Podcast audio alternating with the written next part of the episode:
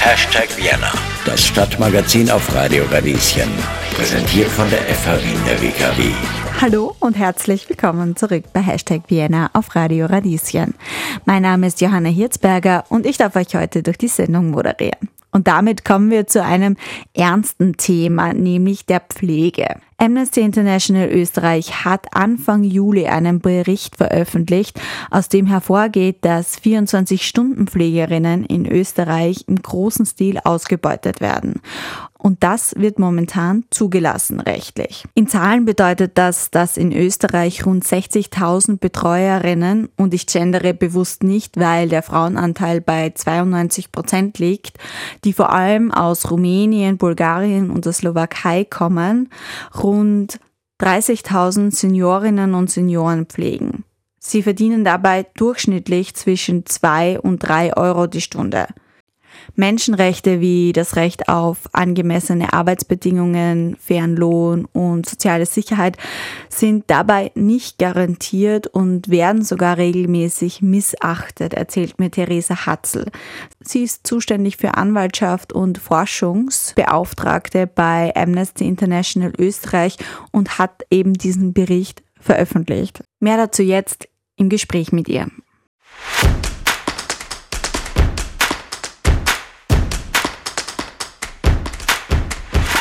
Hallo und herzlich willkommen bei Hashtag Vienna. Bei mir zu Gast ist heute Theresa Hatzel. Liebe Theresa, herzlich willkommen. Hallo, danke für die Einladung.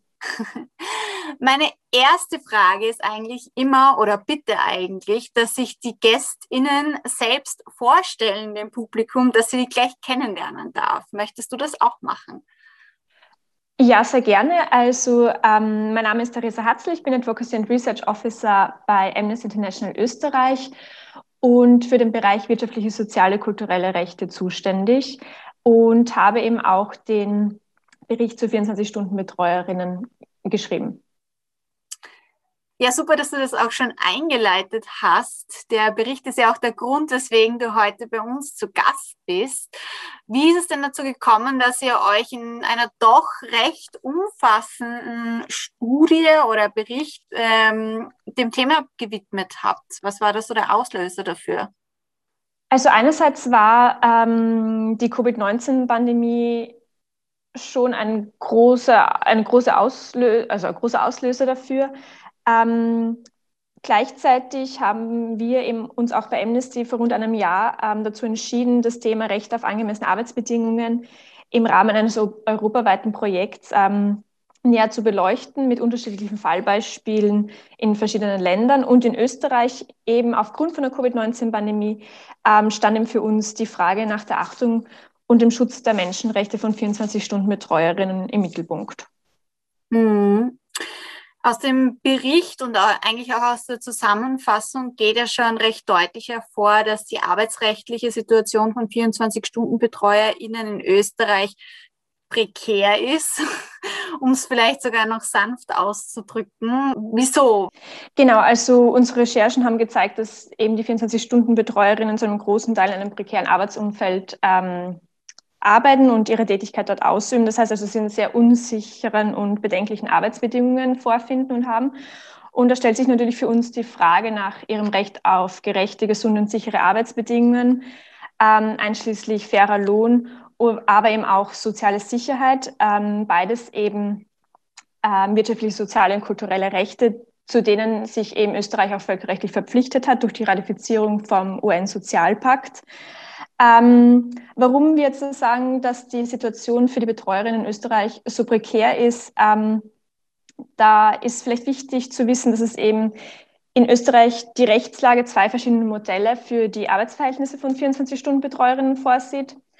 Ähm, das heißt, einerseits können sie eben angestellt sein, das trifft allerdings nur auf zwei Prozent der Betreuerinnen zu.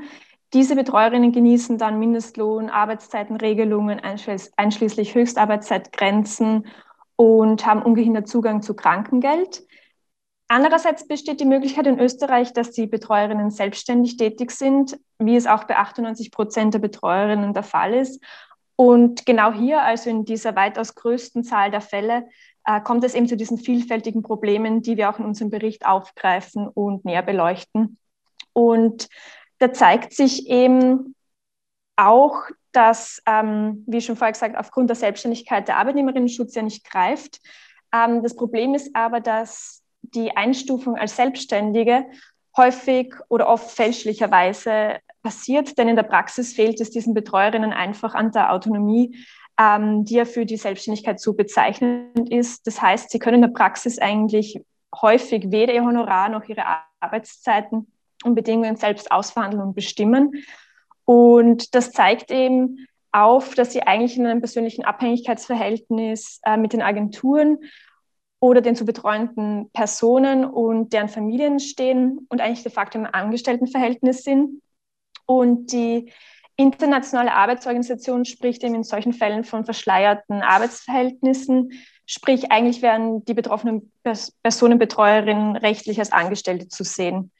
Und das führt eben dazu, dass die Betreuerinnen sich in einer Situation wiederfinden, in der sie doppelt verlieren. Sie genießen also weder die Vorteile der Selbstständigkeit noch den Schutz von den ArbeitnehmerInnen. Also mit dieser Scheinselbstständigkeit, das kennt man ja auch schon aus anderen Bereichen. Das Krasse in dem Fall finde ich, dass ähm, die BetreuerInnen wirklich auch ja während der Pandemie abgeschnitten waren von ihren Familien und da auch wahnsinnige bürokratische Hürden hatten und dann noch zusätzlich ja das Jahreseinkommen quasi extrem niedrig ist. Ich glaube, bei fast äh, nur knapp so 10.000 Euro oder was ich in eurem Bericht gelesen habe. Genau, ähm, also absolut, das sind, äh, das haben wir auch in unserem Bericht festgestellt. Also die Covid-19-Pandemie und die Reisebeschränkungen und Corona-Maßnahmen, die da verabschiedet wurden, die haben sich wirklich gravierend auf die Situation von den Betreuerinnen ausgewirkt und hat natürlich dadurch eben auch negative Konsequenzen für ihre Gesundheit, weil ähm, wir müssen uns vorstellen, dass viele Betreuerinnen aufgrund von diesen Reisebeschränkungen jetzt nicht mehr nach ihrem üblichen Turnus nach Hause fahren konnten, sondern mehr oder weniger gezwungen waren, ihre Turnusse zu verlängern und mehrere Wochen durchzuarbeiten. Ähm, also Betreuerinnen erzählten uns eben, dass sie sogar dreieinhalb Monate nonstop durchgearbeitet haben. Und dazu kam eben noch aufgrund der Covid-Beschränkungen, die ja in Österreich gültig waren, ähm, dass auch die Familienangehörigen der zu betreuenden Personen diese Personen gar nicht besuchen konnten, wodurch natürlich auch die Möglichkeit von den Betreuerinnen für Pausen, die ohnehin schon sehr schwierig sind, dass sie die nehmen können, ähm, noch weiter immer erschwert wurden. Und Betreuerinnen haben uns eben auch ähm, erzählt, dass ähm, dies eben wirklich sich negativ auf ihre Gesundheit ausgewirkt hat. Ähm, sie haben von Depressionen erzählt, von Erschöpfung und eben auch einfach von der Sorge, dass wenn, also was passieren würde, wenn sie krank werden, weil, ähm, wie eben auch im Bericht festgehalten wird, sie ja als Selbstständige nicht denselben Zugang zu Krankengeld haben wie angestellte Betreuerinnen beispielsweise. Mhm. Ähm, genau, und zu den zu der Bezahlung von den Betreuerinnen, da ist auch festzuhalten, dass ja, also wir haben in unserem Bericht ähm, ein paar Berechnungen angestellt, eben aufgrund von den Informationen, die eben auch frei im Internet zur Verfügung standen sind, also wie viel eben Betreuerinnen verdienen. Die Tagssätze und die variieren ja von 50 Euro bis hin zu 80 Euro. Und was dem auch sehr bedenklich ist, die Menschenrechte und die Fachausschüsse zum Internationalen Pakt für wirtschaftliche, soziale und kulturelle Rechte. Dieser Fachausschuss sagt eben auch, ähm, dass angemessener Lohn dafür notwendig ist oder zu berechnen ist im Sinne von, dass den Menschen eben ein Leben in Würde ermöglicht wird und sie, sie eben selbst ähm, dadurch eben unterstützen können, also eigentlich nicht auf Unterstützungsleistungen an, ähm, angewiesen sind. Und ähm, gleichzeitig gibt es eben auch noch den Europäischen Ausschuss für soziale Rechte und der besagt eben, dass bei der Berechnung von, was ist ein gerechter Lohn, eben 60 Prozent des durchschnittlichen Netto Nettolohns ähm, einer Person in dem jeweiligen Staat ähm, eine Maßgabe sind. Also das ist, das ist eigentlich die Berechnung, was eben eine gerechte Entlohnung ausmacht. Und das ist eben, wie unsere Berechnungen auch zeigen, bei den 24-Stunden-Betreuerinnen nicht der Fall.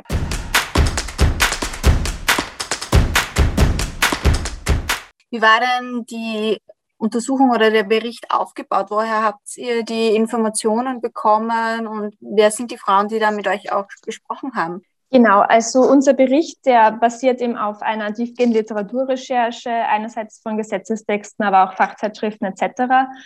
Ähm, daneben haben wir eben zwischen November 2020 und März 2021 Gespräche mit Expertinnen von NGOs, von Interessensvertretungen, äh, mit der IG24, mit Curafair ähm, gesprochen und eben auch um Informationen angefragt, also eben unsere Recherche da aufzubauen. Und eben das Herzstück von dem Ganzen waren aber eben die Interviews oder sind die Interviews mit den Betreuerinnen, ähm, mit denen wir eben gesprochen haben und ähm, die eben uns ihre Geschichten erzählt haben und uns die Möglichkeit und das Vertrauen gegeben haben, dass wir eben diese Geschichten wiedergeben können in dem Bericht.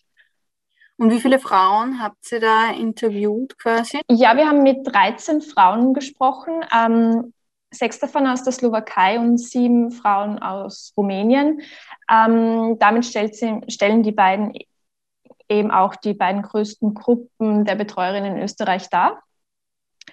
Ähm, und das haben wir eben zwischen Jänner und Mai durchgeführt, diese Interviews mit den Betreuerinnen.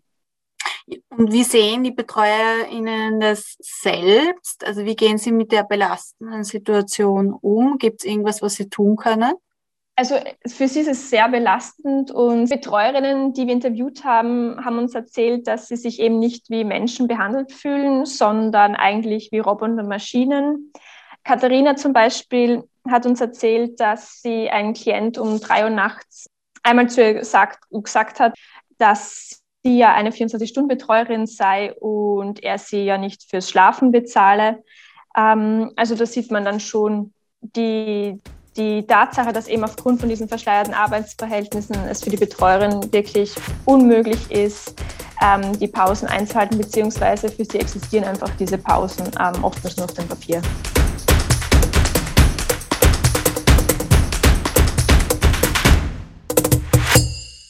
Sophia, eine Betreuerin, die wir auch interviewt haben, aber der Namen jetzt aus Sicherheitsgründen ähm, auch im Bericht geändert haben, hat uns zum Beispiel erzählt, dass sie ähm, bei der Frau der zu betreuenden Person um eine Erhöhung ihres Honorars angefragt hat, ähm, dafür sie eben die Arbeit immer schwieriger geworden ist. Und als Antwort bekam sie dann von der Frau aber, dass es genug brave ähm, Frauen gäbe, die diese Arbeit gerne machen würden. Und letztendlich wurde dann Sophia vor die Tür gesetzt. Viele von den Betreuerinnen, mit denen aber auch gesprochen haben, haben uns aber auch gesagt, ähm, die Arbeit, die, die machen sie sehr gerne und es macht ihnen Freude. Ähm, und sie wollen aber eben ein paar mehr Rechte haben. Es scheint ja eigentlich schier unmöglich zu sein, dass in einer EU, in Österreich solche ähm, Arbeitsbedingungen möglich sein können. Welche strukturellen Probleme verbergen sich denn hinter den prekären Situationen von diesen BetreuerInnen? Also in Österreich ist es definitiv die Situation, also das rechtliche Rahmenwerk, was diese Situation einfach ermöglicht. Und deswegen fordern wir eben auch, dass den Betreuerinnen, und ich sage jetzt Betreuerinnen, weil eben 92 Prozent davon Frauen sind und 98 Prozent Migrantinnen, dass sie ungeachtet der Tatsache, ob sie jetzt selbstständig oder unselbstständig tätig sind, dass ihre Menschenrechte eben gewahrt sein müssen. Und gleichzeitig sehen wir aber auch in ganz Europa diesen größeren Trend ähm, zu prekärer Arbeit, wo, wovon eben tatsächlich primär Frauen, Migrantinnen und junge Menschen betroffen sind. Aber was kann man jetzt gegen diese strukturellen Probleme in Österreich tun? Was wollt ihr tun, quasi als Amnesty International und genau, welche Aussichten gibt es da? Ja, also unsere Vision ist eben, dass alle Menschen ohne Einschränkung und Diskriminierung ähm, das Recht haben, in einem Umfeld zu arbeiten, das ihnen sichere und gesunde Arbeitsbedingungen garantiert und dass sie eben für ihre Arbeit auch gerecht entlohnt werden und ihre Arbeit wertgeschätzt werden. Was wir konkret jetzt da machen wollen und auch die Entscheidungsträgerinnen dazu auffordern, ist eben in einen Dialogprozess zu treten mit den Betreuerinnen, mit den Interessensvertretungen. Wir stehen auch sehr gerne mit Expertise zur Verfügung. Und das System, wie es jetzt gerade ist, das lässt ja eigentlich die Menschen im Stich, weil die Qualität in der Betreuung einfach nicht sichergestellt ist, weder für die Betreuerinnen noch für die zu betreuenden Personen. Aber ist das Problem nicht irgendwie, dass das so im freien Raum schwebt? Also ich meine, ich stelle mir das ziemlich schwierig vor, ähm, jemanden da in die Verantwortung zu knüpfen, weil es im Moment eben so aussieht, als ob sich alle von der Verantwortung gegenüber dieser Personen ähm, distanzieren. Also so hört sich das für mich halt auch an, wenn man sagt, die Personen können ähm, als Scheinselbstständige arbeiten. Meine Frage ist, was kann man denn wirklich dagegen tun? Eine unserer großen Forderungen ist eben, ähm, dass der rechtliche Rahmen geändert wird, also zuerst überprüft wird und geändert wird und eben auch ähm, die Fälle von verschleierten Arbeitsverhältnissen gemeinsam mit den Betreuerinnen und ihren Interessensvertretungen überprüft werden und geändert werden und angepasst werden.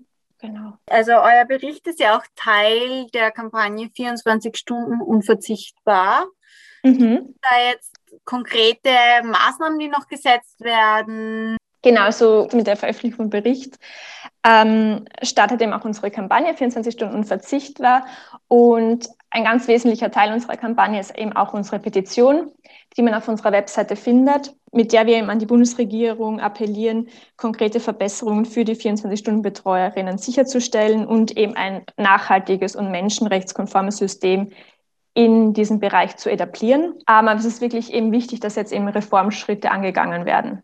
Aber eben, also es ist schon krass, wenn man sich vorstellt, eine Person, die vielleicht selbst gerade mal 20.000 Euro im Jahr verdient und dann auf eine 24-Stunden-Hilfe angewiesen ist und dann soll die Person der auch noch 10.000 Euro zahlen. Das mhm. ja auch hinten und vorne eigentlich nicht aus. Ja, und Amnesty, also in unserem Bericht fordern wir eben auch, dass ähm, die zuständigen Entscheidungsträgerinnen die existierenden Fördermöglichkeiten überprüfen sollen im Hinblick auf die Frage eben, ob die überhaupt noch adäquat sind, um eben eine qualitätsvolle Betreuung ähm, sicherzustellen. Liebe Therese, was würdest du dir denn abschließend noch äh, für die Zukunft wünschen? Was möchtest du unseren ZuhörerInnen mitgeben? Was ich mir wünschen würde, wäre, dass eben die Entscheidungsträgerinnen ähm, jetzt aktiv werden und wirklich Schritte setzen, mit den Betreuerinnen in Dialog treten, mit den Interessensvertretungen in Dialog treten, mit den Expertinnen in Dialog treten, ähm, um eben wirklich wesentliche Veränderungen in dem rechtlichen Rahmen, den es jetzt gibt, eben zu setzen, damit eben die Rechte, allen voran eben das Recht auf angemessene und gerechte Arbeitsbedingungen, fairer Lohn und soziale Sicherheit für alle 24 Stunden Betreuerinnen in Österreich garantiert ist. Ja, wunderbar. Vielen Dank. Dann hoffe ich, dass deine Wünsche in Erfüllung gehen und bedanke mich recht herzlich bei dir, dass du bei uns zu Gast warst. Ja, vielen Dank.